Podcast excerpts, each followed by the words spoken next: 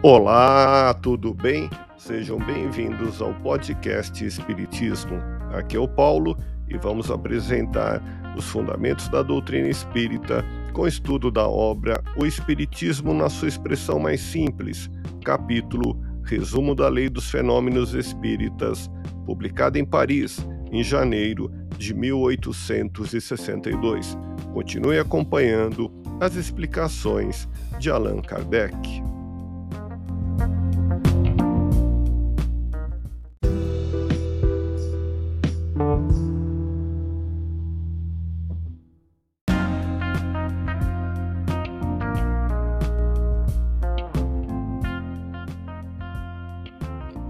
O médium não possui senão a faculdade de se comunicar.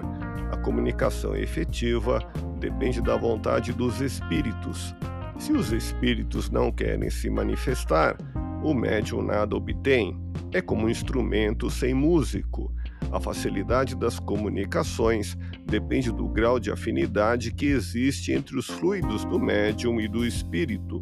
Cada médium está, assim, mais ou menos apto para receber a impressão ou impulso do pensamento de tal ou tal espírito.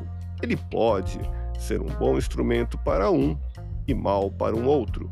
Disso resulta que dois médiums igualmente bem dotados, estando um ao lado do outro, um espírito poderá se manifestar por um e não pelo outro. É, pois, um erro crer que basta ser médium para receber com igual facilidade as comunicações de todo espírito. Não existem médios universais. Os espíritos procuram, de preferência, os instrumentos que vibrem em uníssono com eles.